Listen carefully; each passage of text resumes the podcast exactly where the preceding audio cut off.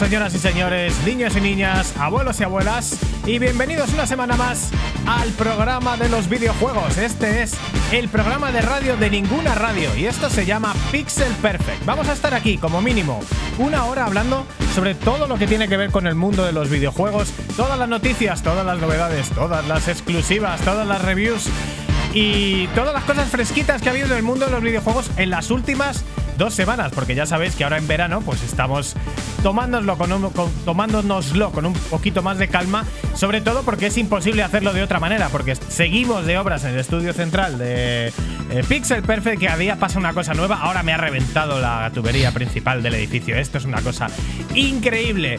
Eh, saludo, recibo un saludo de quien te habla, yo soy Dani Turienzo, estoy en Madrid y tengo en Praga al codirector del programa, al alma mater del programa, al co-creador del programa y a, en fin, pues una leyenda de la, de la prensa de videojuegos como es Nacho Hernández. Nacho, buenas tardes. Saludos, Dani, saludos amigos. Una leyenda venida menos. Soy hoy un vegeta de la prensa española paso de todo el mundo y aquí estoy en Pixel Perfect para traeros las novedades semanales, esta vez quincenales, como bien ha dicho Dani, y en estas dos semanas hemos tenido muchas cositas para, para disfrutar, que ya les iremos comentando durante, durante el programa y también varios juegos que hemos probado, entre ellos Resident Evil 8, que estoy, vamos, encantadísimo con este título. ¿Qué tal tu semana, Dani? Un puto infierno. Muchas gracias por bueno, preguntar. Ya, un sí, puto infierno. Te intento terminar la obra, estoy a punto de terminar y explota la tubería principal del edificio y me quedo sin semana y no puedo hacer absolutamente nada más que arreglarlo porque estaba sin agua. Pero hoy ya venimos duchaditos. Hoy ya tenemos aquí a los gatos preparados, todos peinados. Y tenemos hoy, como siempre, pues muchas noticias, muchas novedades. Como siempre, mucha música de videojuegos, entre otras. Yo os adelanto que vamos a tener música de Pro Evolution Soccer 17, el Pro Evolution que está muy de actualidad esta semana. Y bueno, pues también tenemos como siempre muchas noticias, muchas novedades, tenemos mucha mucho contenido. Iba a destripar una cosita, pero casi mejor que no la destripo, Nacho, y ya vamos, ¿tienes algo más que comentar? ¿Qué tal tu semana? Bien, hace una semana muy tranquilita por aquí, disfrutando del verano y nada, a tope como siempre, amigo Daniel. Y deseando empezar contigo un nuevo capítulo más de Pixel Perfect, hoy 22 de julio de 2021. Así que a tope, hay que ver la diferencia que hay entre las cosas que se dicen en, fuera de micrófono y cuando estamos grabando. Pero vamos a tener mucho tiempo para hablar de ello, como mínimo una hora en el programa de los videojuegos en el día 22 de julio de 2021 y en el programa número 35 de Pixel Perfect que empieza como siempre siempre, arrancando motores. Gentlemen, start your engines.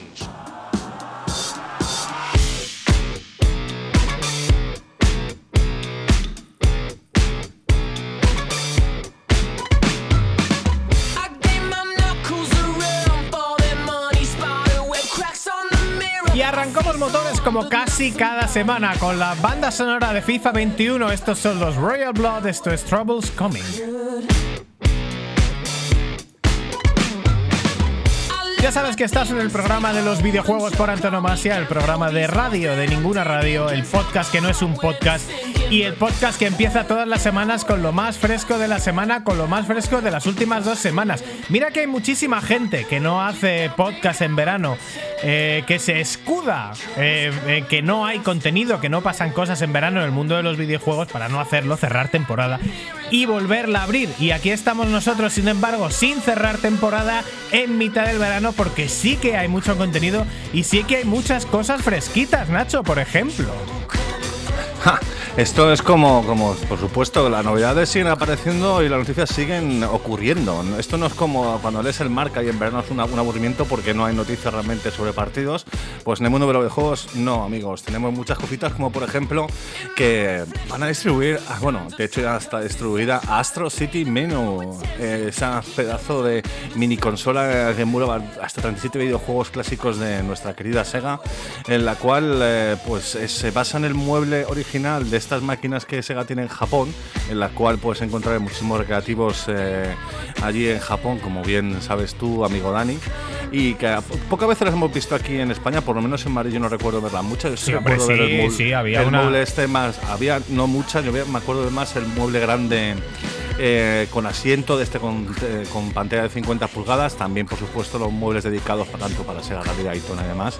Pero es una muy buena noticia que al final se han decidido a sacar esta maquinita que va a incluir 37 juegos, como decía antes, entre los que podemos pues, destacar un montón. Para empezar, Virtua Fighter, el primero, el, el Model 1, una sorpresa muy grande, pero también otros juegos más antiguos, eh, como puede ser Space Harriet o Rat Mobile, Altered Beast o incluso el fantástico Golden Eggs, que muchos hemos crecido con este tipo de juegos.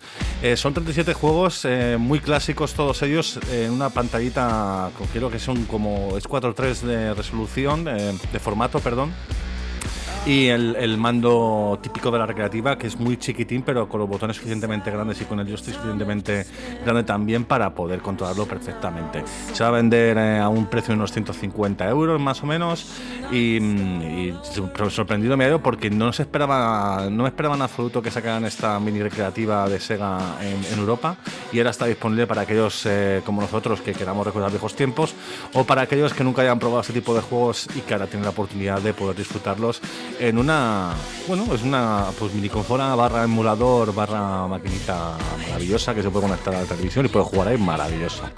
La Astro City Mini de Sega que salió en Japón ya pues a finales creo que de 2020 y que estamos esperando como esperando como agua de mayo. Ha habido muchísima gente que se la ha comprado de importación y otros muchos que no nos hemos llegado a atrever porque a lo mejor era demasiado cara y nos hemos querido esperar. Pero ¿qué pasa? que en Japón salió por 2.900 yenes, que al cambio son aproximadamente 90 y algo euros, no llega a los 100. En Estados Unidos, si no me equivoco, salió algo así como por 125, una cosa por el estilo, alrededor 120, 125 euros.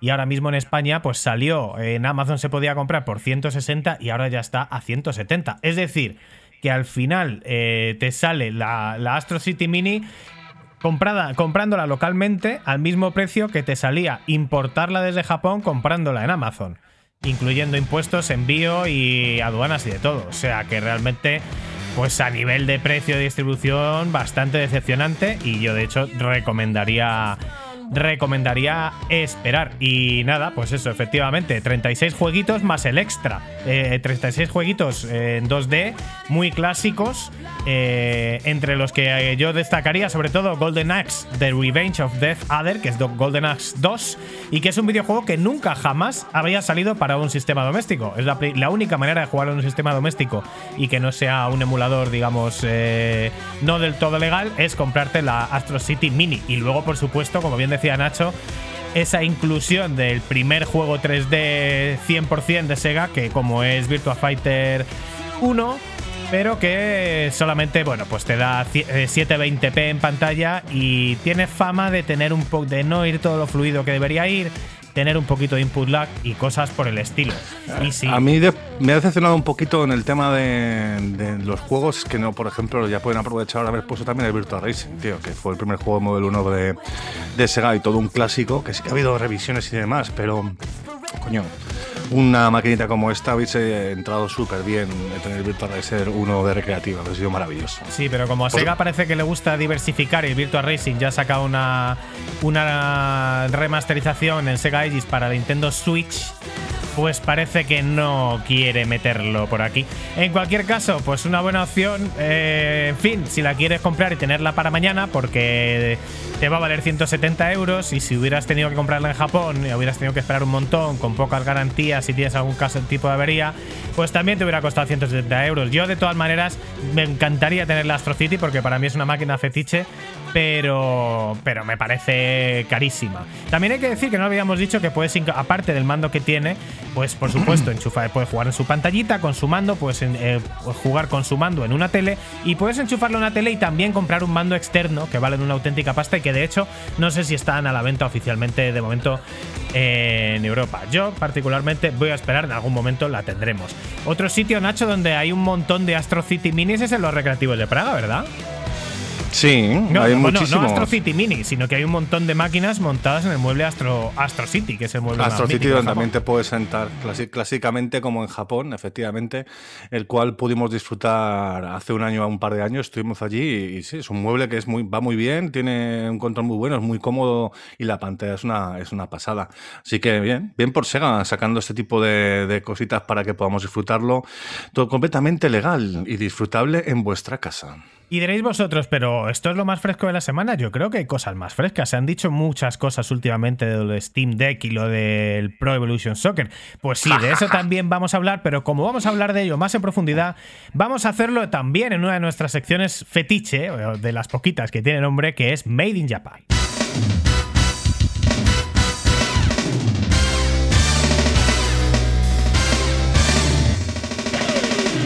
Made in Jap- Jap- Jap- Japan.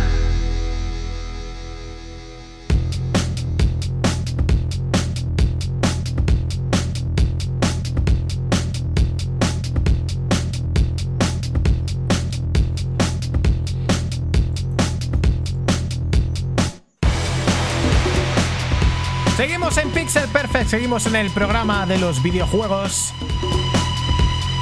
Seguimos en el programa de radio de ninguna radio y seguimos en Made in Japan, la sección en la que hablamos de cosas que todavía no tenemos en nuestras manos.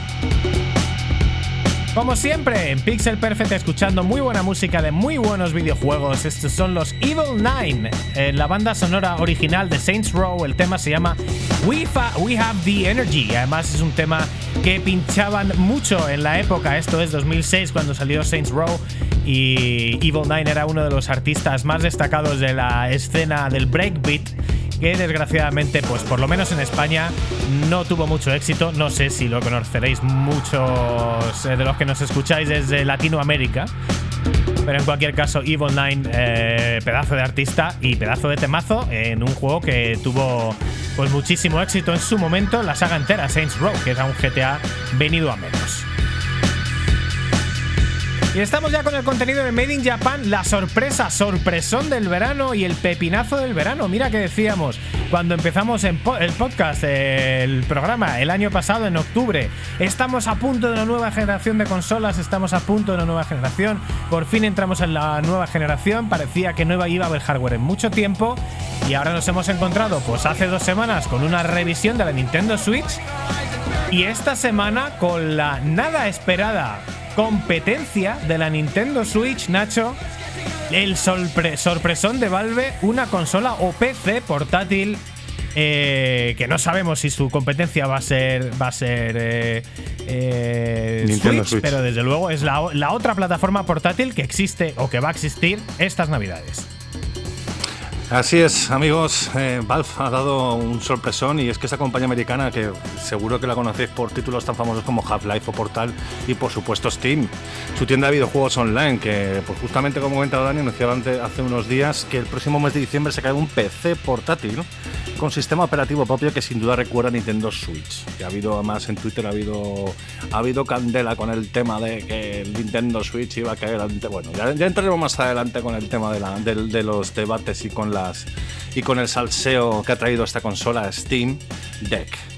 Pero antes de entrar en estas cosillas, Dani, cuéntanos, que tú eres el hombre que te gustan las cosas técnicamente bien hablando. ¿Cómo ves las prestaciones de esta consola portátil? Bueno, Bueno. consola portátil que es un PC, que hay que recordar que es un PC. Efectivamente, es un PC, además se lo han recalcado los desarrolladores que les, cuando les han preguntado en las entrevistas un poco de- del lanzamiento, oye, pero esto lo queréis llamar PC o lo queréis llamar consola, porque claro, es como una Nintendo Switch, decía, no, no, es un PC, es un PC y es una arquitectura de PC y de hecho la arquitectura de PC pues es un procesador, una APU AMD con una CPU de la arquitectura Zen 2, que digamos que es no la actual de los últimos PCs, sino la anterior, que va entre 2,4 y 3,4 GHz. eh, y una GPU, que esto es lo que a mí me parece más interesante, que es eh, que tiene la arquitectura RDNA 2 con, bueno, con eh, no sé cuántas eh, unidades de computación que realmente no me interesa, pero sí me interesa que es una, una RDNA 2.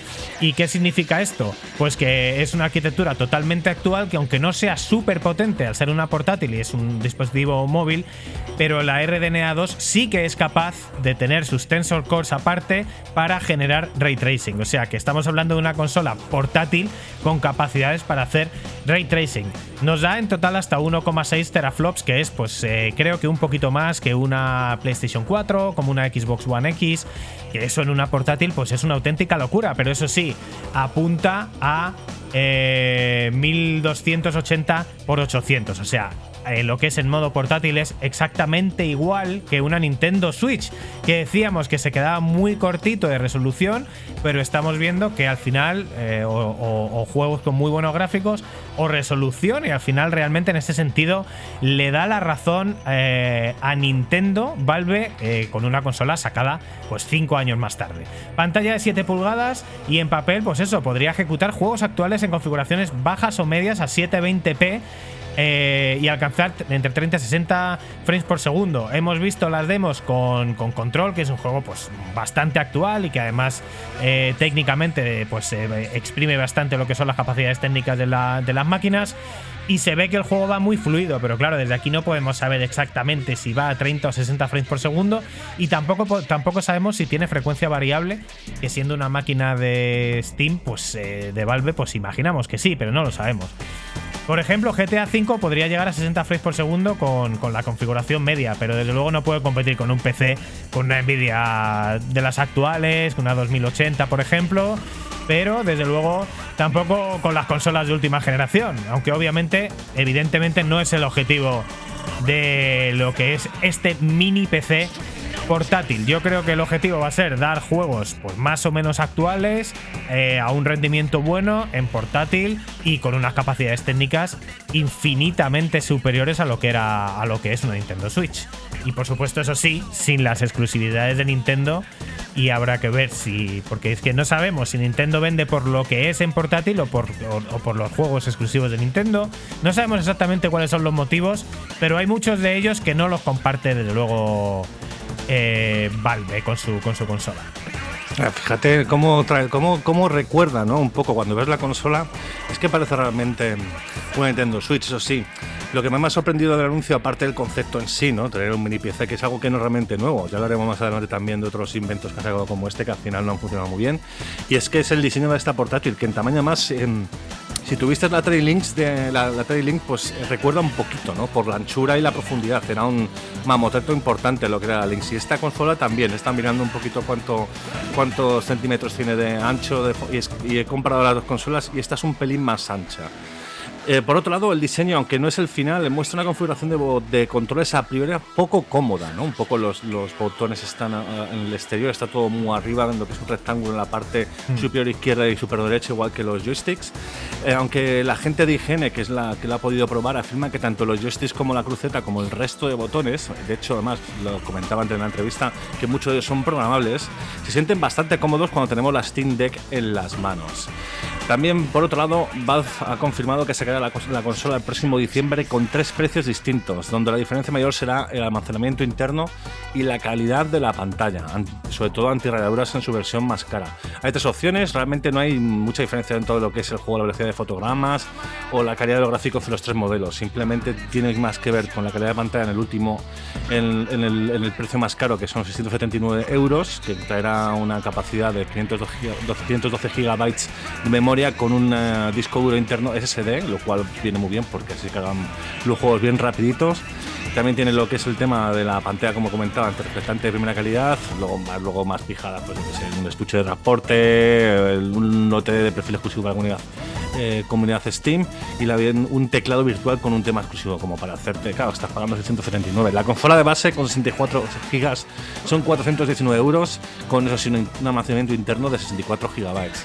Que yo pensando en, en qué juegos puedes traer ahí, pues puedes traerte un Yakuza, dos Yakuzas, pero por ejemplo un Doom no te lo instalas. El Mass Effect Legendary Edition no te lo instalas, son 70 y, 70 y pico gigas. Claro, es que, Hay lo- que tener un- hay una cosa que tampoco sabemos si es que va a haber versiones lite de los juegos, en el sentido de a lo mejor para la consola eh, hay versiones un poco reducidas de tamaño, eh, enfocándolo a una- un tamaño de resoluciones también inferior por, el, por la resolución más pequeña de la pantalla. Porque lo que dices tú es que hay muchos juegos que no caben ni un solo juego eh, en su versión normal de PC de escritorio. Entonces Totalmente. no tendría mucho sentido. Si, si esto es así, los juegos no acaben, es que no tiene sentido la versión pequeña. Pero si hay, si hay manera de meter dos tres juegos en esta consola, a mí me parece súper interesante. Sí que dijeron primer, desde el primer momento, todo el mundo ha dicho que la consola, eh, que qué sorpresa y que es carísima. Pero claro, yo veo 419 euros, una consola portátil que es el triple de potente que una Nintendo Switch y que viene con un estuche de transporte. Pues si le quitas los 20 euros del estuche de transporte y te quedan 50 euros más, más caro que una Nintendo Switch. Entonces, ¿ca- ¿es caro? No, porque ¿cuánta capacidad tiene una Nintendo Switch nueva, la, la OLED? Pues 64 gigas también. Cierto es que en 64 gigas en una Switch caben unos cuantos juegos y en esta, pues juegos gordos no te van a caber. Sí que podría jugar a, a millones de juegos indie, ¿no? Que te ocupen desde 40 megas a, a 2 o 3 o 4 o 8 gigas quizá. Y de eso sí que podrías tener 7 u 8. Sí, porque es un sistema abierto. Ya ha comentado la gente de Valve que puedes eh, perfectamente borrar el sistema operativo que traen, lo que es un sistema operativo propio, instalarte Windows si quieres. puedes hacer lo que quieras con la consola. Tiene su, hardware y funciona, de esta manera con, un sistema operativo. Pero si quieres instalar Windows, no hay ningún tipo de problema. Con el tema de la capacidad, lo que ha hecho Valve, evidentemente, no son tontos, han, puesto un, un puerto de expansión para tarjetas micro SD que se puede, por supuesto, eh, comprar una tarjeta gráfica, una tarjeta micro SD de, no sé, 500 medio tera, instalarte la, en, el, en el dispositivo este. Vamos a intentar no llamarlo consola. Vamos a meterlo en el, en el dispositivo este PC de portátil. Sí, un claro, PC que PC portátil, portátil. eh, suena también a otra cosa. Entonces, eh, es una consola y punto, chico. Dispositivo, tío. yo le Es que bueno, al final todas las consolas son vamos, un dispositivo de electrónico de, de Valve. Consola. Y lo que, comenta- con lo que comentaba con el tema de la micro SD es que evidentemente han, han habilitado esto y ya han confirmado que sí se pueden ejecutar juegos directamente desde la micro SD. Evidentemente no irán, no se cargan tan rápido como desde un SSD interno, pero que por lo visto el rendimiento será bastante bueno. Habrá que verlo, por otro lado. Y personalmente, ¿cuál es el futuro apoyo de Valve a este dispositivo? Pues eh, está por ver, porque Valve tiene un historial de lanzamientos de hardware que no ha funcionado del todo. De hecho, es famoso su Steam Machine de 2015, que era un PC de juegos con Linux que ejecutaba juegos de Steam y no les funcionó. De, hecho, la gente que pudo probarla comentaba que el técnicamente no era muy allá y que luego el software pues también tenía bastantes problemas. De hecho, también luego en el mismo año Valve eh, lanzó Steam Link, que recibió mejores críticas ya que facilitaba de forma inalámbrica mostrar juegos de PCs en televisores y dispositivos móviles. Pero ¿Qué pasó aquí? Que tres años más tarde Valve dejó de soportarlo, de apoyarlo. Entonces, eh, esperemos que con este nuevo Steam Deck eh, Valve eh, ponga toda la carne en el asador, que joder, es, un, precio de 679 euros, para, es un mini PC, un dispositivo portátil de videojuego. Está muy bien para la potencia, está muy bien por el precio, sobre todo también por la pantalla, pero es un, es un, es un precio bastante alto. Como hemos comentado, mm, para un PC de 679 euros con estas características es caro. Bueno, eh, pensando que se ha miniaturizado todo dentro de un dispositivo que parece una consola con los Joy-Cons y los botones y demás, pues me parece un precio bastante bueno, sobre todo pudiendo, pudiendo instalarte los juegos que quieras, instalarte el sistema operativo que quieras, puedes poner, no sé, eh, aplicaciones como pues, YouTube o Netflix, puedes verlo perfectamente en la portátil si no te apetece jugar, lo cual está muy bien. Eso sí, llevamos todo el rato hablando y haciendo la comparativa de Nintendo Switch versus Steam. Y realmente, mm, a ver, lo único que se parece es que, es una, que, es que las dos son aparatos portátiles que tienen una pantalla en la cual se puede jugar. Nintendo tiene, Nintendo tiene su, su baza que, que vende. Por ser la Nintendo Switch una consola interesante, sí, lo es. Pero también tiene una serie de juegos exclusivos que solo lo vas, lo vas a poder jugar en Nintendo y no, tiene, no te queda más. Claro. Eh, con Steam, pues eh, puedes jugar lo que te dé la gana, pero esos juegos de Nintendo, a no ser que pases por un emulador o algo así, no vas a poder hacerlo. Claro, es que hablamos de que, claro, en la- en Switch los juegos exclusivos exclusivos first party te pueden gustar más o menos. Eh, En Play 4 o Play 5 te pueden gustar más o menos. En el ecosistema de Xbox tienes tus juegos first party que te pueden gustar más o menos. En, Steam los juegos first party es que no va a haber. Es decir, va a haber juegos que solo salen en PC, desde luego, hay muchos juegos que solo salen en PC, pero juegos first party de, de Valve, que solo los haya en, en esta consola o en este PC, pues no, ninguno. O sea que no. Evidentemente, esto no va a poder mover un Half-Life Alyx. No, no sabemos si va a poder eh, mover realidad virtual, pero.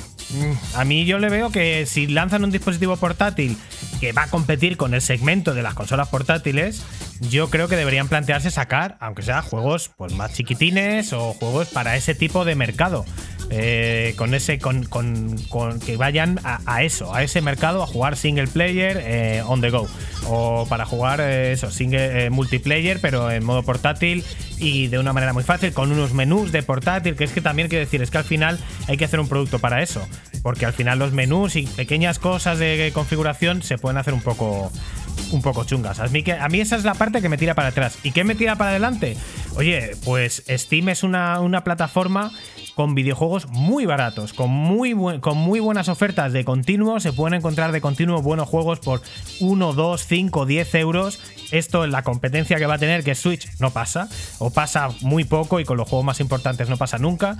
Eh, y además, oye, eh, para que quiera un PC, pero vamos, ya no solo para jugar, es decir, puedes jugar, pero que eh, tienes un PC con 16 GB de RAM, con una arquitectura bastante actual y con una tarjeta gráfica mm, de la última arquitectura de tarjetas gráficas de AMD, que es imposible encontrar esto por este precio en el mercado.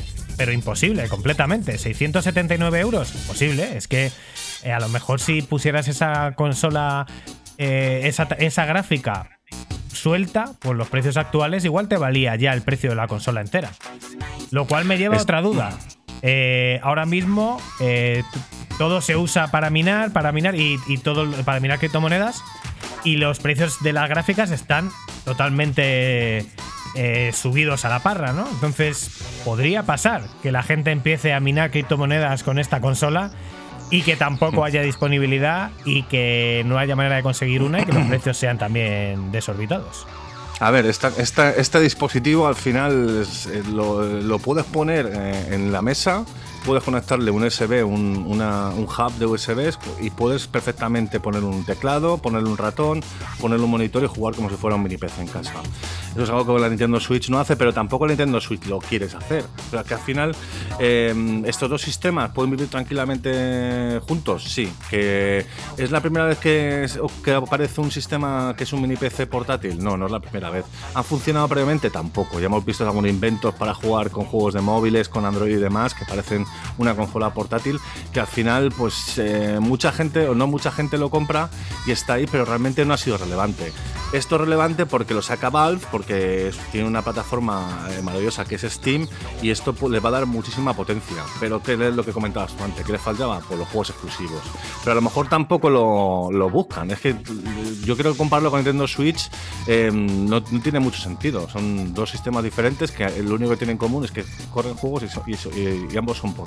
Bueno, son portátiles, el diseño es parecido, eh, lo que es el, escritorio que sale directamente, eh, pues los juegos salen un poco en el mismo orden. Es, a ver, se parece muchísimo. Vale, que no es competencia, pues no es competencia, pero yo creo que sí. Aunque ellos digan que no, yo creo que sí, que van a otro tipo de target, intentan diferenciarse para no intentar que la gente compre una cosa o la otra, eh, para, para no competir directamente, sino para intentar llevar a, a gente pecera, a lo mejor no tan hardcore, eh, a- ahí para jugar a todos los juegos indies que hay, que mucha gente juega solamente a juegos indie, juegos pequeños, a lo mejor para jugar un, For- para jugar un Fortnite te basta y te sobra.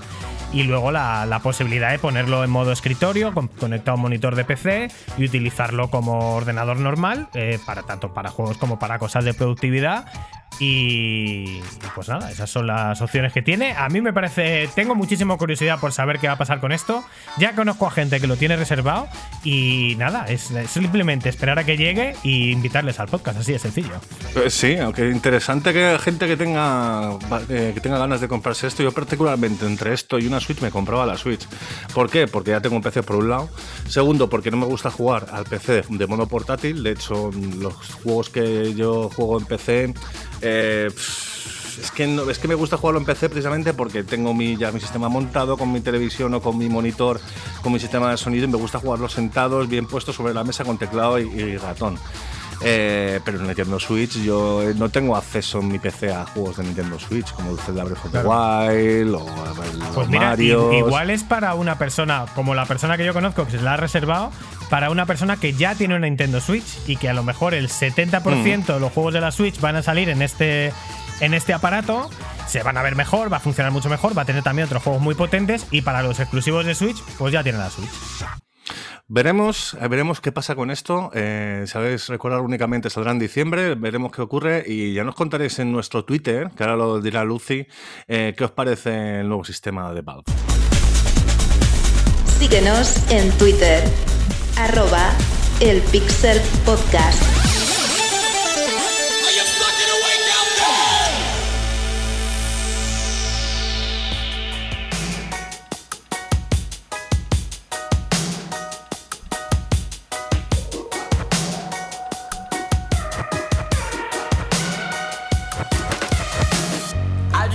Sigues en Pixel Perfect, sigues en el programa de los videojuegos y sigues en el programa de música de videojuegos. Y hoy tenemos la banda sonora de un juego muy relevante esta semana. Esta es la banda sonora de Pro Evolution Soccer. Esta es la versión 2017 y que este año ya no se llama Pro Evolution Soccer.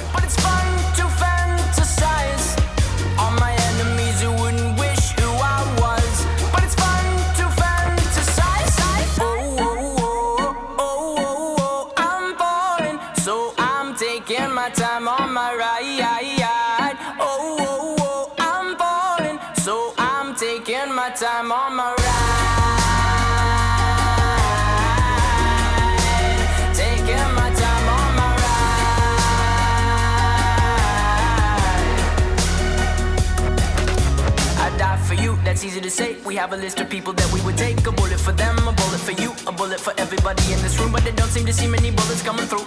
See many bullets coming through. Metaphorically, I'm the man. But literally, I don't know what I do. I'd live for you, and that's hard to do. Even harder to say when you know it's not true. Even harder to write when you know that tonight there were people back home who tried talking to you, but then you ignored them still. All these questions, they're falling like who would you live for? Who would you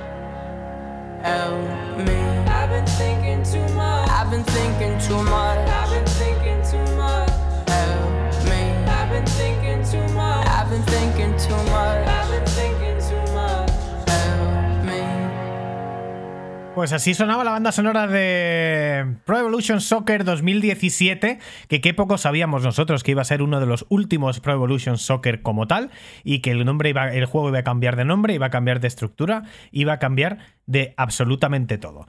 Seguimos en Pixel Perfect. Pixel Perfect Pod- Podcast.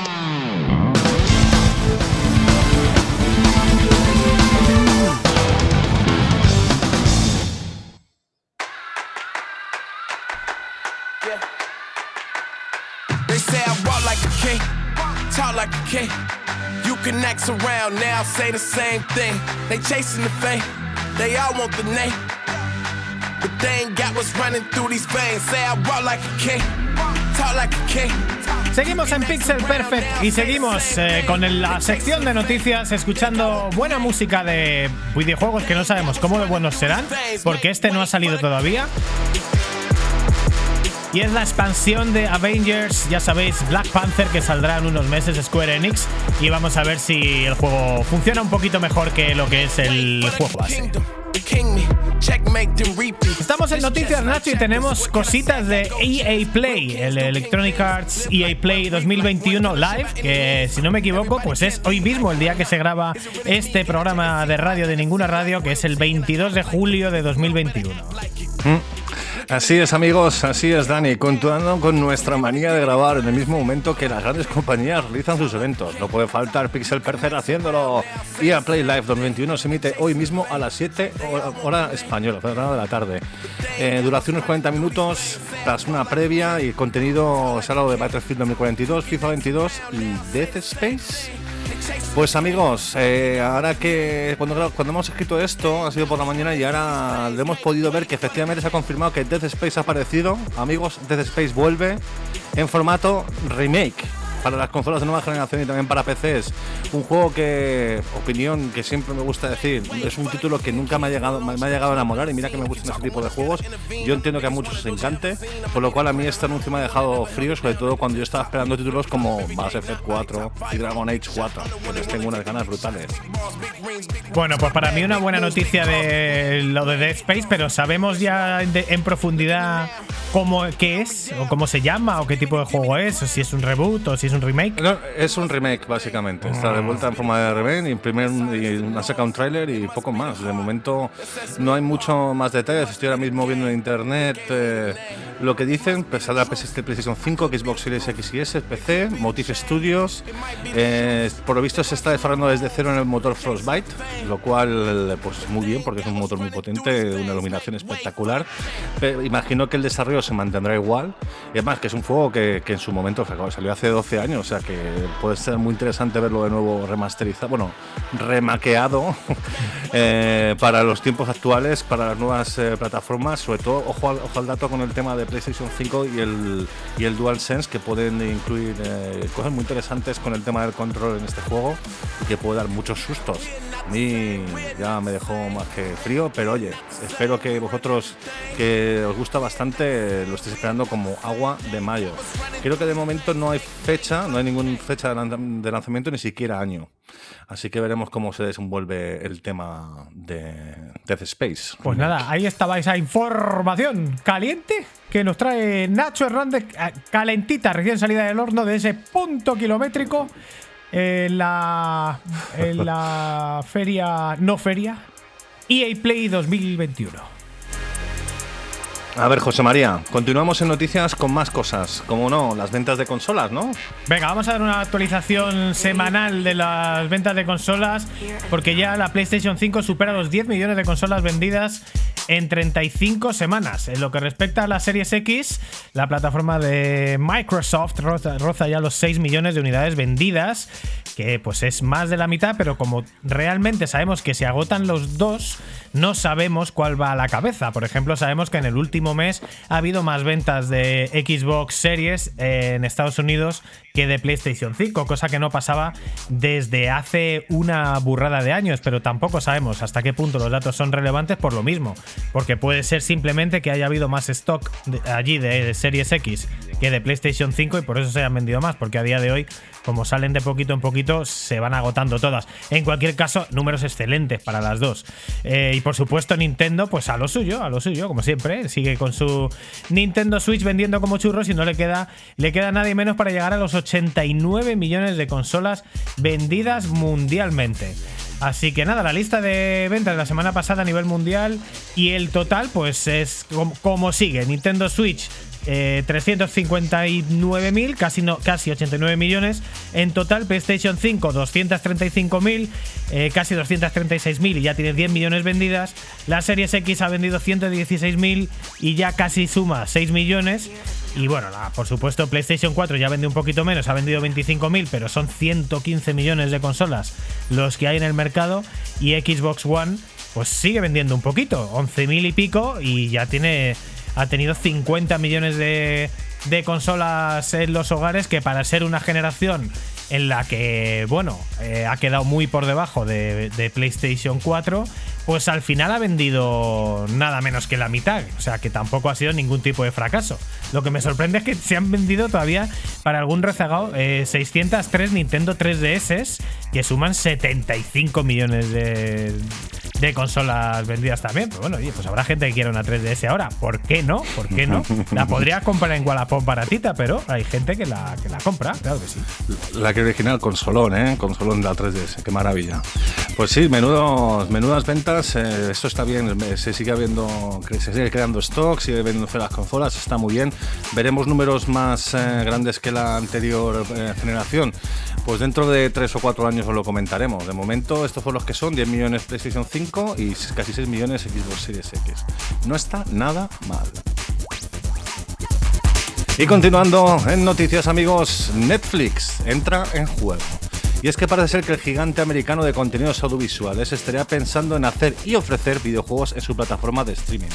De hecho, la noticia apareció la semana pasada en Bloomberg, eh, Bloomberg, perdón, donde destacaron que Netflix está contratando gente del sector y de momento cuentan con ex de Electronic Arts que tienen sobre duros como Command and Conquer. Un pedazo de juego, un clásico de la estrategia que a muchísima gente le encantó y que, vamos, eh, puso, puso el nivel muy alto para otros juegos futuros de estrategia que aún siguen saliendo. Según los rumores, Netflix tendría su modelo de videojuegos listo para el próximo año y de momento lo que se debate es qué tipo de juegos traerá y si esto incrementará la suscripción actual o se mantendrá el mismo precio con el bonus de contar con videojuegos en esta plataforma. O bien si será otra plataforma, a lo mejor un, eh, paralela, ¿no? Que no se llame exactamente Netflix y que sea solo de juegos.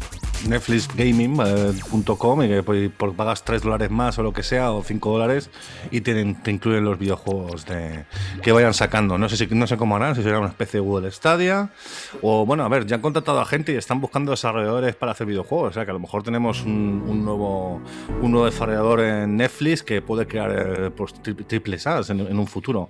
A saber, lo cual está muy bien, que cada vez eh, en el sistema de entretenimiento electrónico haya cada vez más, más compañías apostando y más del calibre de Netflix, que es un gigante que se ha hecho eh, pues enorme durante los últimos eh, cuántos años, macho, lleva Netflix, siete, ocho. No, no, más, Mm. más. Mínimo 2011. Por lo menos llevan 10.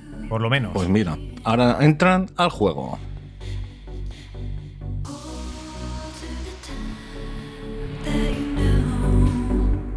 Seguimos en Pixel Perfect, seguimos escuchando música de videojuegos. Ahora escuchamos. La verdad que nunca digo la canción que está sonando, y cuando digo la que está sonando, siempre suena la de GoldenEye. Es acojonante. Esta es la banda sonora de GoldenEye. Esta semana, madre mía, no hemos hablado todavía de Cyberpunk, y creo que no tenemos nada, ¿eh?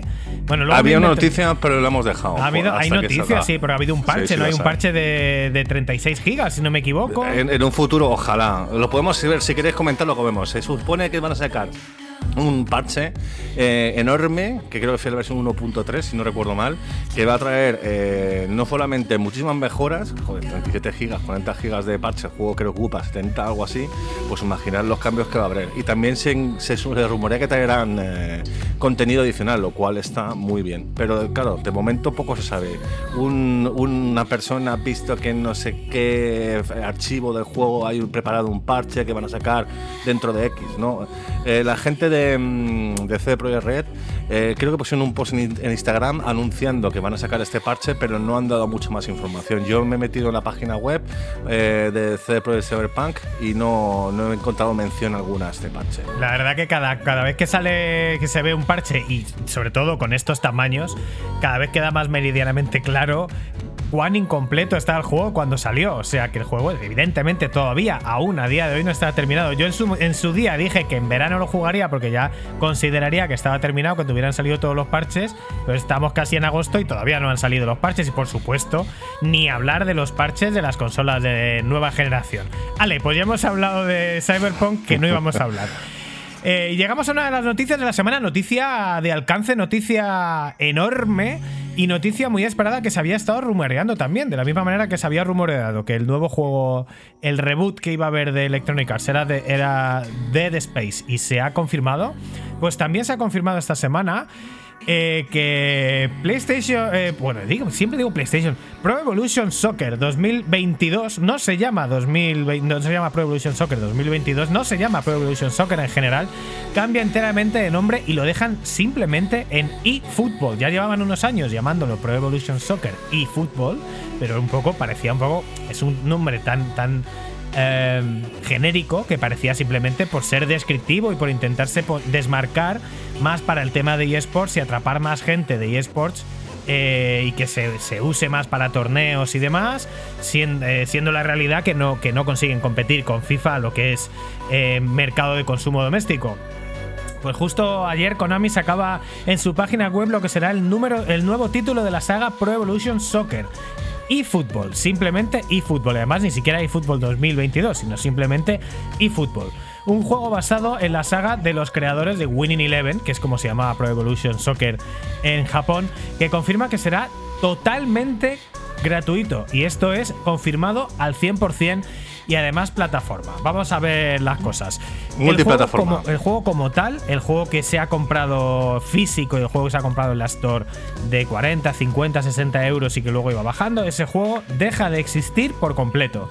Y lo que sí sigue existiendo es lo que era el Pro Evolution Soccer Lite, que era gratuito, pero este es un poco a medio camino, el que era, en el que era, gra- entre el que era gratuito y el que era de pago. Es decir, en este caso, la gran parte de las cosas para que el juego tenga su entera funcionalidad es gratuita, pero luego sí que, por ejemplo, parece ser que la Liga Master, que es un juego, es un modo de juego que a mucha gente le gusta y juega todos los años y echa muchísimas horas, este hay que pagarlo aparte.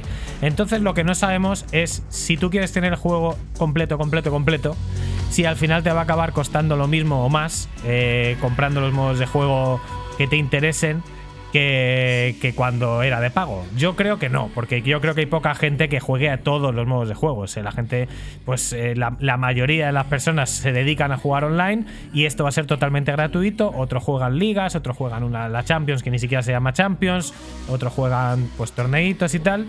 Y, y todo esto pues parece ser que se va a poder hacer en la parte en la parte gratuita. Ha habido unos rumores de que no se iba a poder jugar offline, en multijugador offline. Al final parece ser que sí. Y bueno, pues eh, con un tráiler por todo lo alto, Konami presenta la filosofía de su nuevo título, crear una plataforma de fútbol revolucionaria que pueda jugarse en diferentes dispositivos. Esto quiere decir que va a ser por fin. Es que tú fíjate que Pro Evolution Soccer, las cosas tan horriblemente malas que estaban haciendo. Si tú te comprabas el juego en la Store americana, no podías jugar contra alguien que hubiera comprado el juego en la Store eh, europea, siendo el mismo juego igual. Yo no podía jugar con mis amigos porque mi cuenta es Yankee y no podía jugar con mis amigos de aquí porque la cuenta porque mi cuenta es Yankee y la de ellos es europea. Esto es absurdo. Bueno, pues eh, han saltado de- la- del absurdo este tan enorme a todo lo contrario.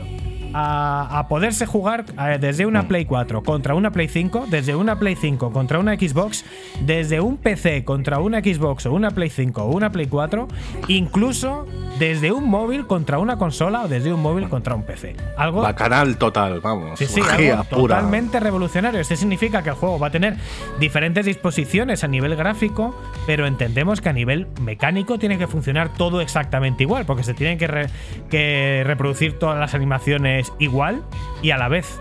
siendo Konami, eh, vamos a ver qué tal funciona esto, ¿eh? porque yo me espero un, un despegue complicado. Y además sabemos que, además de esto, eh, es un nuevo motor el que usa por lo menos en, las, eh, en PC y en las nuevas consolas, que es el Unreal Engine 5. Entonces hay que ver cómo se traduce todo lo que tenían en el motor anterior, en el Fox Engine, al Unreal Engine, al Unreal Engine 5 y hay que ver cómo hacen el cross, el el- las plataformas cruzadas. A ver cómo lo hacen y a ver cómo, cómo consiguen que se juegue, si se juega más fácil o no. Desde luego, uno de los problemas que tenían online con el, con el Pro Evolution Soccer es que como no había tanta gente que en FIFA, y también entiendo yo que como la infraestructura era peor, era mucho más difícil encontrar rival a determinadas horas del día.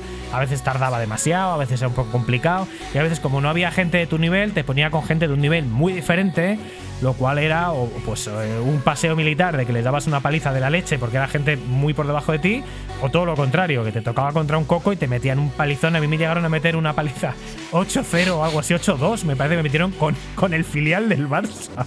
O sea, es la humillación más humillante de la historia de la humanidad, que te metan 8-2 con un filial. Y yo jugaba con el Real Madrid, por supuesto, porque, en fin, pues. eh, hay que hacer las cosas así. No hay que jugar con el juego que, que está patrocinado por el juego, porque evidentemente van chetados. O sea, estaban todos chetados, chetados. Eh, pues nada, esto es un poco. Esto es un poco. De hecho, se confirma. Yo creo que el Barcelona va a estar chetado porque en este el trailer que más salía Messi, Iniesta y Piqué. Claro, que sale un retrasado, un empanado y un chulo puta de Benidorm. Pues evidentemente, evidentemente no es de fiar el Barça, no, lo es, nunca lo ha sido. Tenemos oyentes que son del Barça, amigos. No le toméis eh, a Dani la palabra. Evidentemente, pues el rito antimaridista, anti-Barça existe. Es no lo vamos a negar. Es bromita, Pero, oye, es bromita, queridos Es bromita, que nos da. A mí personalmente me da un poco igual el fútbol. eh, pero oye, que ha ganado el Atleti la liga, oiga. que le da igual el fútbol. bueno, pues sí, sí, han colaborado activamente con Konami. Ya sabemos que tiene, tiene buenos vínculos el Barça con, con Japón, porque su patrocinador principal es Rakuten. Y ahora, pues eso, lleva muchos años siendo la imagen eh, Konami, la imagen del Barça, y, el Barça la imagen de Konami. Incluso habían contratado a Griezmann como embajador del juego, aunque le han despedido pocas semanas después por un incidente de las redes sociales que ya hablamos la semana pasada. Pues nada, poca información de momento sobre el sistema de pagos, eh, si los hubiera y dónde exactamente van a estar, o si los pagos son recurrentes, son micropagos, si pagas por un modo de juego y ya te lo quedas. No sabemos exactamente cómo va a funcionar esto. A lo mejor si puedes ganar monedas y con eso también eh, comprar modos de juego y demás. No sabemos exactamente cómo va, cómo va a ir. Yo espero que el tema de los micropagos sea comedido porque sabemos que puede llegar a un, a un punto de adicción con determinadas personas que a- acaban eh, pues prácticamente ludópatas de esto y esto desde luego no queremos que entre en el mundo de los videojuegos. Pero bueno, lo que sí sabemos es que va a estar disponible a principios de otoño, como ya hemos repetido, para jugar al menos a las cosas básicas y que esperamos que sean la mayoría completamente gratis. Así que en este caso sí, nosotros y cualquiera va a poder hacer una review sin pagar ni un duro. Noticia de alcance y noticia gorda de la semana. La Totalmente. marca entera de Pro Evolution Soccer desaparece y los pagos por el, por el juego y el juego físico también desaparece por completo. Algo a lo que nos tiene acostumbrado, antes de entrar en titulares, Dani, algo a lo que nos tiene acostumbrado es el tema de, de Konami. International Superstar Soccer, Winning Eleven en Japón, luego Pro Evolution Soccer y ahora, pues mira, y fútbol.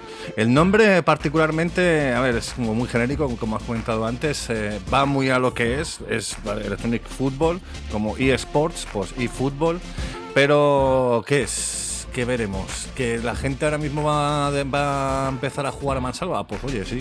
Yo particularmente hace un montón que no juego un título de fútbol y ahora mismo me apetece muchísimo probar en octubre, echamos unos partidillos ahí online con vosotros, amigos y contigo Dani y volver un poquito a la samba del fútbol, que siempre, que siempre viene bien echas unos partidos de vez en cuando. Hombre, pues sí, en ese sentido sí que es un juego que efectivamente todo el que tenga un dispositivo tiene el juego porque es gratis. Entonces ahí sí que está el, oye, que a mí no me gusta tanto el fútbol, yo no me lo voy a comprar. Pues efectivamente, como no lo tienes que comprar, pues te lo bajas y a lo mejor echas cuatro partidos al año, pero bueno, pues ahí lo tienes. Siempre te da, siempre te da juego esa cosa. Y sobre el nombre, pues efectivamente, que es súper, súper exageradamente genérico, pero es que los, nombres de los juegos de Konami en el tema deportivo siempre han sido lamentables. O sea, la verdad que este juego se llamó inicialmente en Super Nintendo Winning Eleven en creo, en, eh, en, En Japón. en- en Japón, y aquí se llamaba International Superstar Soccer, que era un nombre muy molón en realidad.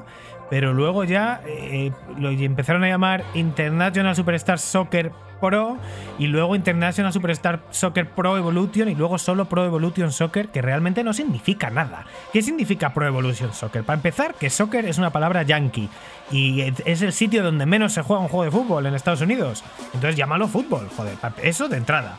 Eh, y luego eh, Pro Evolution Soccer, ¿qué significa? Eh, fútbol de evolución profesional. ¿Tú te crees que eso ¿Qué te crees que ese es un juego, nombre de un juego de fútbol de verdad? Coño, Winning Eleven, por lo menos, es, el no- es un nombre que es el 11 ganador. Joder, pues ahí sí, ¿no? Tú, yo veo el 11 ganador, dices 11 ganador y veo, no sé, la cara de Johan Cruyff, la cara de Mourinho, la cara del típico entrenador enfadado, haciendo su estrategia de puta madre y tal. Pero hombre, es que Pro Evolution Soccer y ya lo de eFootball.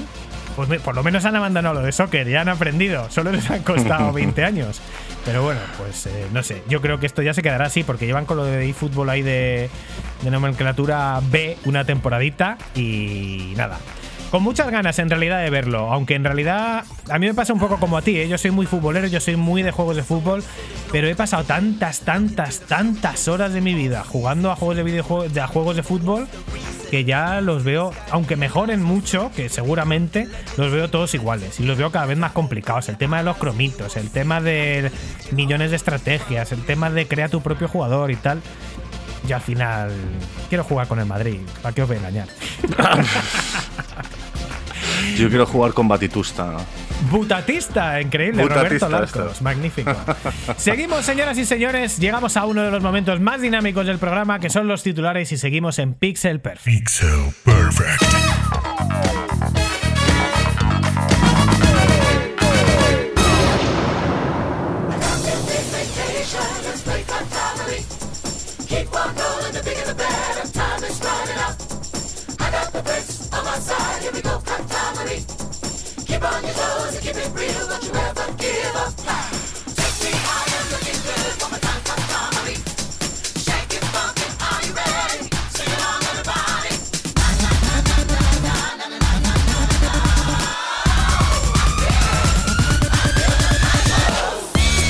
Bien, titulares de la semana, amigos. 22 de julio de 2021 tenemos Final Fantasy X, Final Fantasy X, cumple 20 añazos ya. Ese pedazo de juego que salió fue el primer Final Fantasy que salió en PlayStation 2 después de haber disfrutado de las versiones, la última que fue Final Fantasy 9 en PlayStation 1 y que maravilló a todo el mundo. Pues estábamos todos como locos en ese momento, en una época en que ya había salido Dreamcast y esperando a la PlayStation 2 como de mayo, a ver qué hará, qué hará Squaresoft con, con, su, con su nuevo Final Fantasy. Lo presentó y muchos, en muchos corazones se recuerda este título con muchísimo cariño.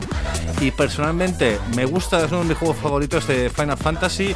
Me pareció muy curioso el sistema nuevo de, recorrer el mundo, que no tiene mucho que ver con los anteriores, pero oye, 20 años ya, eh, siguiéndose una de las mejores historias con una segunda parte. Y atención, amigos, se rumorea que probablemente aparecerá una tercera parte basada en el universo de Final Fantasy. Veremos eh, que se confirma, veremos en un futuro. De momento son solo rumores, pero más de uno que he leído en Twitter tendría muchísimas ganas de tener Final Fantasy X3. Esta es la saga que me hace a mí sentir tonto, ¿eh? Porque yo no. Ya me pierdo, ya no sé cuando sacan un juego, no sé si que es una segunda parte, una tercera parte del mismo del 7 o del 2 o del 8, o es una precuela, o es una cosa. Es del 7 pero no es el 7, pero este es el 11 pero no es el 11, esta es la tercera parte del 10, pero oiga, señora. Son juegos independientes completamente. Por Lo que pasa que, por ejemplo, Final Fantasy X sí que sacaron una segunda parte. De hecho, lo tenéis amigos en Steam, o sea, en Steam, bueno, sí, pero tenéis en Xbox Pass eh, completamente, eh, si pagáis la suscripción, evidentemente, lo tenéis completamente gratuito, lo podéis jugar en PC, en consola, y es un juego maravilloso. De hecho, pese a que ya tiene 20 años, eh, sigue siendo jugablemente una maravilla, gráficamente bastante chulo, sobre todo porque está remasterizado con altas resoluciones. Vamos, yo lo, estoy- yo lo- lo he podido jugar a 2K, es una auténtica pasada. Panzer Dragon y House of the Dead Remake van a salir en formato físico a finales de año. Esto hablamos en Nintendo Switch, que es el, sitio original donde, donde salen ambos dos. Panzer Dragon salió ya en Nintendo Switch con un rendimiento bastante pobre y luego salió con muchísimo mejor rendimiento en PlayStation 4 y también en PC. Y hace unos, eh, pues en realidad hace meses ya, pero se nos pasó por alto, se ha confirmado el remake de, de House of the Dead, el, el primer remake, el remake del juego original y el, el primer lanzamiento decente en una consola de este videojuego, de uno de los juegos más icónicos de disparos de la historia de los videojuegos. El primer juego de, sobre raíles con pistolas de zombies que marcó un, hito en la, historia de los videojuegos, sobre todo por cómo se disparaba a los enemigos, porque por ese desmembramiento, porque eso eso de que cada vez que te ataquen, si, si justo te van a atacar con el brazo y le disparas en el brazo, le revientas el brazo y falla en su ataque. Esto era algo maravilloso. Ese rollo de reventarles media cabeza y que aún, aún con media cabeza eh, reventada todavía te sigan atacando. Ese, ese terror y lo bien hecho que estaban los niveles, sobre todo los primeros. Magnífico juego House of the Dead. Se rumoreaba que nunca se iba a hacer un remake porque Sega había perdido el código. Desconocemos si esto es así, lo han hecho desde cero. Pero ya hay un vídeo en YouTube con un tráiler oficial. Hemos visto el tráiler, tiene muy buena pinta. Eh, desde luego está hecho de cero con gráficos actuales. Y el tema de las, de las desmembraciones, pues sigue exactamente igual. Lo que es el desarrollo, pues es, es, es igual, pero evidentemente los gráficos son muy diferentes con las técnicas de iluminación que hay hoy en día. Y sí que hemos visto cositas, eh, aunque solo es un tráiler, porque eh, realmente en, en, House of the Dead es un juego que solo tenías el arma original, no, no tenías ningún tipo de power up. Y ahí sí que se ve que en algún momento tienes una escopeta, en algún momento tienes una metralleta y demás. O sea que sí que se ven algunos upgrades. Imaginamos que habrá algún que otro modo de juego más. Y le tenemos muchísimas, muchísimas ganas. Aparentemente, la compañía que ha hecho estos dos remakes va a seguir colaborando con Sega, probablemente haciendo pues más cositas de Panzer Dragon y de House of the Dead. Y continuando en titulares, amigos, tenemos un nuevo DLC para Assassin's Creed Valhalla que se va a llamar El Asedio de París. Que imagino que, los vikingos en su momento llegaron a París. No tengo ni idea si llegaron a atacar la ciudad. Yo sé que, por ejemplo, si llegaron al norte de España y atacaron también en el sur de, España en su momento, pero no sé si llegaron tan lejos. París no está tan cerca del mar como, como pone aquí, pero vamos. Veremos qué pasa con el tema de, de, este nuevo DLC. Por supuesto, Ubisoft tirando, barriendo para casa, poniendo a la capital de Francia otra vez en juego.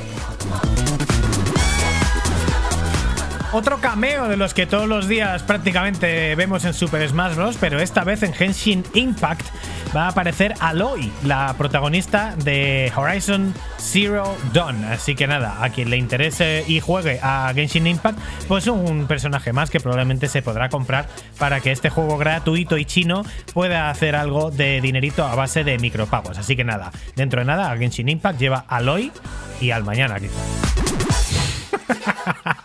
lo siento, lo siento. No, no, lo, he podido, bueno, chiste, no lo he podido resistir. Eh, Pixel Perfect, eh, vuestro programa de videojuegos, pero también de humor eh, gratis y barato. Mamma mía. Amigos, continuando con titulares, 14 años después, Age of Empire 3 recibe su tercera expansión. Estoy viendo gente jugando a este clásico de estrategia, eh, disfrutando de, de, las muchísimas batallas que puede ofrecer este juego. Y bueno, pues eh, poca información de momento hemos visto sobre la tercera expansión, pero oye, ahí está. Si lo seguís jugando, estar pendientes, amigos, que sí va a traer una tercera expansión. Pues esto está claro que como va a salir dentro de poquito Age of Empires 4, ese reboot después de tantísimo tiempo, pues es una manera de calentar motores. Qué pesadito estoy hoy, ¿eh? Con calentar motores, ¿no? ¿Qué te parece? Siempre escuchando lo bueno. Noticia de última hora, han conseguido, sabéis que en Xbox eh, Cloud es un, una plataforma eh, online para poder jugar a los juegos de Game Pass sin tener consola y jugar, por ejemplo, pues eh, desde, desde un PC o de alguno desde dispositivos móviles, desde una tablet o desde un móvil. Pues han conseguido hacer funcionar Xbox Cloud Gaming desde un reloj inteligente. Esa es la noticia. No sé qué reloj inteligente es, quién ha sido, si los juegos funcionan bien o mal, pero han conseguido que funcione. Se verán pequeñito eso, vamos.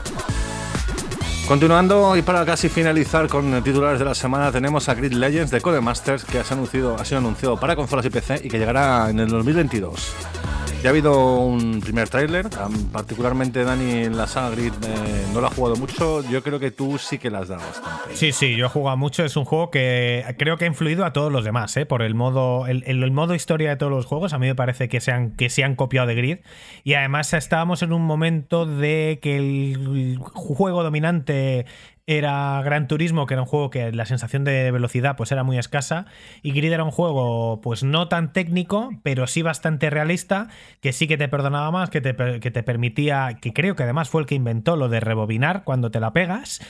Y que además tenía ese modo historia muy currado donde pues eh, vas conociendo a los agentes y demás y te van proponiendo ofertas para conducir tal, el tema de los coches irlo mejorando de una manera muy fluida que no es tan aburrido como las típicas mejoras de con de mecánicas y tal, con un montón de barritas de herramientas que pues, al final echas ahí horas, que si la suspensión, que si esto, que lo otro, pues te iban explicando poquito a poco, venga, pues ahora te hemos dado una mejor suspensión. Esto se utiliza así, a lo mejor te daban un botón gordo para, para cada uno de los niveles y todo el modo historia está muy bien hecho y tal. Eh, parece que se van a centrar también en esto y tal, con mucho énfasis en la narrativa, en la narrativa y van a utilizar actores reales. Imagino que un poco como se hizo en Quantum Break, así como una especie de miniserie entre medias. Así que nada, muchísimas ganas, una de las, mis sagas favoritas de, de, de coches, Grid Legends para 2022. Y seguimos, y ya casi terminando en Pixel Perfect. Pixel Perfect.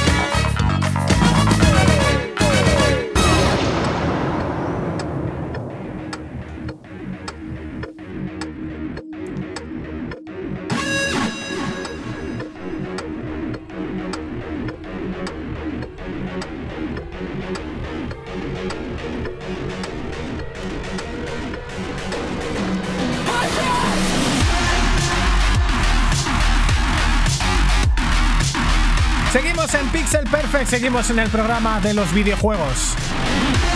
Esto es el programa de radio de ninguna radio y este es el programa donde nunca se habla de Cyberpunk 2077 y mucho menos se pone música del juego anteriormente mencionado. En este momento, de hecho, esta que este ya se confirma que no sale en el juego. De hecho, el Menda que sacó el remix ese en su momento, pues nada, no lo creímos con patatas, pero oye, está muy bien, muy rico, ¿eh? Mola mogollón. Hombre, esas cosas no se revelan. Si digo que. Es que claro, como no ponemos música de Cyberpunk 2077, pues esto es. Cyberpunk Claro, se 2077 confirma. de marca blanca, de Hacendado. Se confirma. Estamos quemando controles y estamos ya pues viendo las reviews de la semana, aunque realmente no tenemos reviews como tal, simplemente vamos a hablar de lo que hemos estado jugando esta semana. Nacho ha estado jugando a una cosita muy interesante que nos gusta muchísimo en este programa y que además va a poder contrastar la opinión que ya nos dio Dani Grande sobre este título, Nacho. Mm, Resident Evil 8, Village, amigos, ya por fin me he podido hacer con él, eh, me ha encantado, es un, es un título maravilloso de Capcom que realmente todas las reviews que, que, que ha puesto la gente en internet o los comentarios que hemos podido ver en Twitter, evidentemente tenían toda la razón. Es un, es un juego excelente que continúa con lo visto y disfrutado en Resident Evil 7 y de hecho después de jugarme el 8 me he vuelto a jugar el 7 porque como ahora mismo tengo unos días libres, eh, vamos, al final no son juegos muy largos, si es que el Resident Evil 7 tardé como 8 horas en pasármelo y el Resident Evil 8 unas 10. O sea, que no es un juego realmente en dos tardes que tengas 4 o 5 horas, te lo puedes hacer sin ningún problema. Y básicamente no es por comparar los dos juegos, porque no son comparables. De hecho, es que es- es necesario jugar a los dos, es necesario empezar por el 7 y luego continuar con el 8. Pero viendo un poquito la diferencia, una vez he probado el Resident Evil 8, pues he de decir que, por ejemplo, en la ambientación ambas son excelentes. De hecho, ya te das un poco más de cuenta que en el Resident Evil 8 las son más abiertas y variadas. Al fin y al cabo, es todo un pueblo contra una hacienda y una hacienda que teníamos en el Resident Evil eh, 7. Que sí, que la hacienda estaba llena de, edificios y con eh, diferentes localizaciones, pero claro, en Resident Evil 8 tienes un pueblo, más un castillo enorme, más una fábrica, más una zona con unos molinos. Ah, es, es- es espectacular el tema de la, de, de la variedad de, de lugares que encontraremos en Resident Evil 8. Eh, eso sí, los dos juegos siguen siendo de pesadilla, además que beben del género de terror, de terror totalmente. La- las situaciones en las que no, por ejemplo, nos, nos introduce este- estos dos juegos. Por ejemplo, en el, en el Resident Evil 7 hay una, hay, una, hay una parte del juego que recuerda mucho a Soul, la película esta tan gore, que es un desafío que nos meten en una especie de cárcel sin armas y tenemos que intentar escapar y que todo nos hace daño, nos pueden incluso cortar eh, con diferentes utensilios. Y por ejemplo, en el Resident Evil 8, pues la típica casa encantada de muñecas que da muchísimo miedo nada más entrar, eh, explorando la casa, eh, escuchando ruidos, pisadas en el piso de arriba, todo eso, el tema de ambientación está absolutamente espectacular. En el tema de desarrollo, Ambos juegos son excelentes, pero me he encontrado con mucha más acción en Resident Evil 8 comparado con el, con el 7. De hecho, en tema de puzzles tiene más o menos el mismo nivel, podemos encontrar más, más o menos lo mismo, la misma cantidad de, de puzzles. Y sobre todo también una cosa muy curiosa que me gustó mucho del 7, por sobre todo la intensidad que te daba y el miedo que te daba es que eh, muchos de los enemigos principales te perseguían y no puedes acabar con ellos. Te persiguen por toda la casa, tienes que intentar esconderte, es un poco el pilla-pilla, ¿no? A ver si no me pilla, me escondo y consigo esquivarle. Pues aquí vuelve igual con el Resident Evil 8, con la famosa Dimitrescu esta que cuando acabas con sus tres hijas va, va- va detrás de ti como loca intentando acabar con el pobre Ethan Winters, que madre mía, el pobre Ethan Winters le pasa de todo en el 7 y le pasa de todo en el 8. Vale, Es pues nada, se, se confirma que me tengo que jugar los dos porque lo del pilla-pilla. De hecho, bueno, yo hace unos meses di- hice una pequeña review de lo que es el Outlast, que es un juego que es 100% pilla-pilla, porque es un periodista con una cámara y hay monstruos y no tienes armas de ningún tipo. Entonces, lo único que puedes hacer es subir. A mí me encantó eso, o sea que, que con muchas más ganas lo voy a pillar. Buah, ¿Tú la dirías, entonces, sensación- más acción en el 8 y más. Bastante más acción en el 8, y aunque más en el su- 7 un sí que poco había. más suspense en el 7, por el- en contrapartida. Mm, ambas, ambas dirían que tienen suspense. Yo creo que es que al final, lo diré más adelante, pero vamos, mejora. El el 8 mejora lo que es el 7. O sea, no, digo que sea un juego mejor, digo que eh, las bases en las que está basado en Resident Evil 7, el 8 las, las ha cogido igualmente y las ha mejorado. Por ejemplo, también en el tema de los enemigos. En el 7 sí que había bastantes enemigos diferentes, pero aquí la variedad se ha incrementado muchísimo. Eh, tenemos con zombies, tenemos licans, tenemos unos tibors medio zombies que son espectaculares, más luego los, los monstruos finales que en el, si no recuerdo mal, en el 7 eran como tres y aquí hay como cinco o seis. Es realmente las luchas contra los jefes son increíbles. Otra de las cositas que más he hablado de antes de que pudiéramos probar el juego hace unos meses era el tema del inventario. Que ya se ha confirmado que, traería un nuevo sistema de crafting, un nuevo sistema de construcción de objetos. Y así es, es un sistema de crafteo excelente. Tiene muchas más armas y muchísimas más eh, opciones para modificar, tanto en el tema de daño como de capacidad, como a la hora de disparar eh, más rápido o menos rápido. Está consiguiendo puntos por todo lo que es la aldea, consiguiendo objetos que luego puedes vender para mejorar estas armas. Está muy chulo. Sobre todo también mola mucho el vendedor, que es, eh, es un, un tío muy, muy curioso, el duque. Para terminar, ya lo como he comentado antes, la duración es similar, unas 8 horas eh, para Resident Evil 7 y unas 10 para Resident Evil 8. Modos de juego extras que te permiten eh, incrementar la longitud del juego eh, bastante, como por ejemplo el modo este em, Survivor, no, es el, bueno, da igual, que es un modo de sobrevivir. Tienes 3 minutos y tienes que acabar con tantos enemigos sin que te maten. Y puedes vas pillando armas, vas pillando puntos, mucha intensidad, muy divertido y mucho de superarse, ¿no? Mucho de intentar matar a todos antes de que se se acabe el tiempo o intentar eh, rebajar eh, el tiempo que has hecho antes, te dan más puntos, consigues nuevas armas, puedes incluso coger eh, munición infinita para el juego, para el, para el modo historia, lo que está genial. Y ya, pues, para decirlo, me he jugado los dos del tirón, lo tengo bastante fresco. Es lo que decía, eh, Resident Evil 8 mejora todo lo que es el Resident Evil 7. Pero no, tampoco diría que es el mejor juego, es que simplemente es una continuación que mejora lo visto en desarrollo. Pero que presenta una historia realmente apasionante.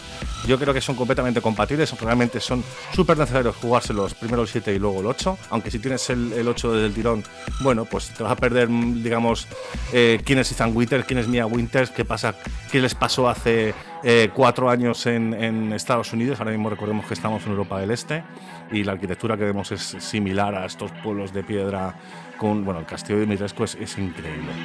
Honestamente, la review de Dani tenía toda razón y confirmo, como mucha gente, que es un pedazo de juego. Una cosa que no habéis hablado ni uno ni otro es de los jefes finales demasiado. O sea, que son, bueno, pues ya sabemos, juegos japoneses, Capcom, eh, muchos de los Resident Evil tienen algunos eh, jefes finales. Pues eh, sobre todo el 5 diría yo, realmente frustrantes. De hecho, al final, por ejemplo, el 5 hay uno que, solo le puedes disparar en una parte de la espalda que yo mo- moría 800 millones de veces. Las típicos, típicas mecánicas de juego japos que tienes que aprenderte la mecánica del, del boss exacta para darle cuando hay que darle y solo le puedes dar ahí, no puedes improvisar, tienes que saberte la mecánica de memoria. Esto es así, como son difíciles. Sí, se mantiene ese tipo de mecánicas. De hecho, muchos, muchos enemigos eh, normales, digamos, al, al final de lo que es el juego, eh, para acabar con ellos tienes que dispararles en un sitio exacto. No vale con disparos a la cabeza, que es el realmente el, el sitio donde más daño se le hace. Pero, pero con el tema de los eh, enemigos finales, pues sí, un poco tiene sus mecánicas. Yo me lo he jugado en modo normal, con lo cual alguna vez he muerto con algunos, pero al fin y al cabo, si estás bien preparado, tienes buenas armas, suficientes medicinas, eh, es simplemente intentar evitarlos, disparar donde tienes que dispararles y se acabó. Impresionantes, enormes, gigantescos, ocupan toda la pantalla. Es, eh, es realmente la batalla, por ejemplo, contra la Dimitrescu. eh, cambia completamente el escenario, te sube al castillo. eh, se- bueno, es, es- es épica. Es, es- es ver, el, ver cómo se desarrolla el juego y de repente te encuentras enemigos que, que miden 1,80 a, a enfrentarte a un enemigo que es- mide, no sé, 6 metros, 5 metros de, de altura y que ocupa toda la pantalla y que realmente tienes un poco espacio disponible para moverte, lo cual hace la batalla complicada, pero que al fin y al cabo, si, si le has metido bastante tiempo y más o menos controlas cómo funciona el personaje, cómo disparas y tal, eh, con paciencia y buena letra se consigue.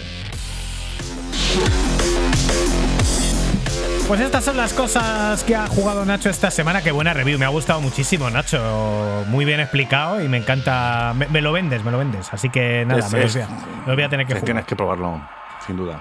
Venga, pues me toca, a mí decir, me toca a mí decir lo poco que he podido jugar porque es que es imposible. O sea, con la vida así, cuando todo se rompe. jugado al Fontanero, Sí, sí, Fontanero cuando- 2, ¿no? cuando no The es- Revenge of the Broken Pipe.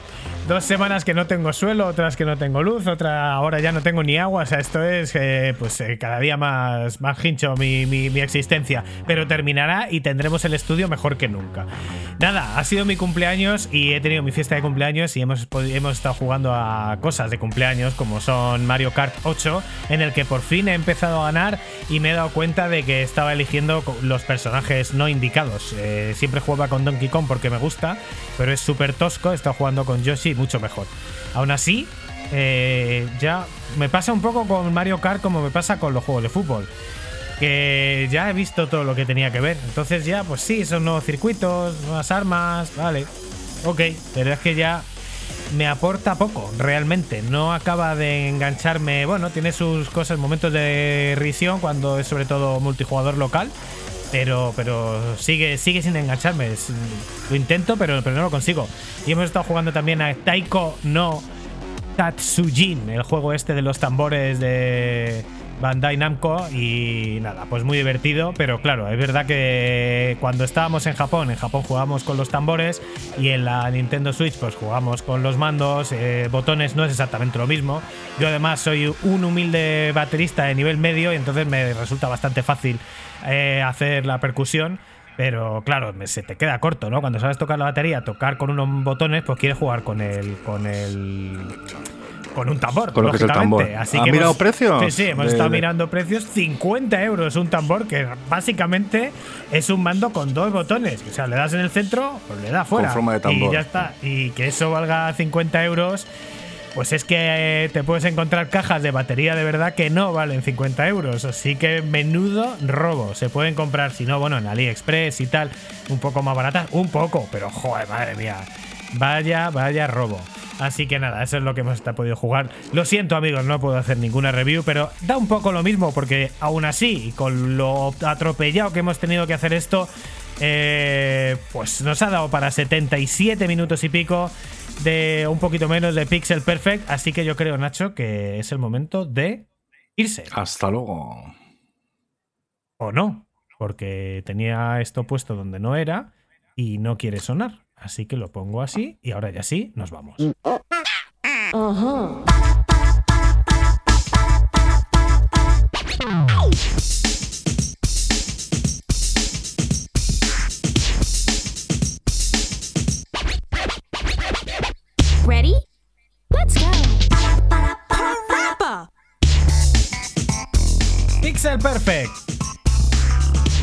Día 22 de julio de 2021. Siempre digo la fecha porque como tengo tanta costumbre de hacer radio de verdad, me apetece decir la hora y el minuto en el que es, pero claro, esto os va a aportar a vosotros bastante poco. Pero Hasta aquí llega una nueva edición de Pixel Perfect, el, el programa de los videojuegos, el programa de radio de ninguna radio con el gran Nacho Hernández, al que hoy le tenemos que dar las gracias especialmente Muchísimas gracias Nacho, porque Nacho sabe ser paladín cuando tiene que serlo, sabe ser rogue cuando tiene que serlo, y esta vez le ha tocado ser paladín y hacer el 99% del contenido del programa, aunque hemos hecho lo posible para que no se notara. Ese soy yo, amigos. eh, ya sabéis cómo me gusta. Backstab por detrás, toma crítico. Eso, es- eso es lo que me gusta a mí. Bueno, pues un programa bastante interesante eh, y muy, muy, conci- muy con, pues nada, al punto, al detalle, a lo que hay que ir, amigos. Eh, Dani, dentro de dos semanas más y mejor, ¿no, querido amigo? Aunque no, no creo que sea tan completo, no creo que haya una nueva consola dentro de dos semanas, no creo que haya un nuevo giro de timón en una de las grandes franquicias del mundo de los videojuegos en medio del verano. Pero nunca se sabe y como nosotros no nos vamos y permanecemos aquí, eh, somos de lo poco que permanece, ¿eh? ya sabéis que somos de lo poquito en el mundo que permanece, aunque seguramente no para siempre. Pues Si aquí es que estaremos una semana más, estaremos con el programa número 36. ¿Quién sabe si podremos hacer algo desde Praga, los dos, dentro de dos semanas, que estaremos allí los dos? ¿Quién sabe si podremos hacer, aunque sea un programa fuera de guion y un programa de Pixel Perfect Freestyle? Porque para eso están los veranos, para hacer programas fuera de guion y de cosas diferentes. ¿Tú qué opinas, Nacho? Bueno, que tenemos aquí un micrófono, hay suficiente sitio para que los dos estemos delante de uno y ya sabes, si apetece lo hacemos y si no, pues lo tenemos que esperar para hasta la semana de, de qué sé, día 10 de agosto. o así. Pues ya sabéis, todo cambia, nada permanece y en Praga estaremos para contároslo. Hasta la semana que viene. Hasta dentro de dos semanas. Eso. Game over, yeah.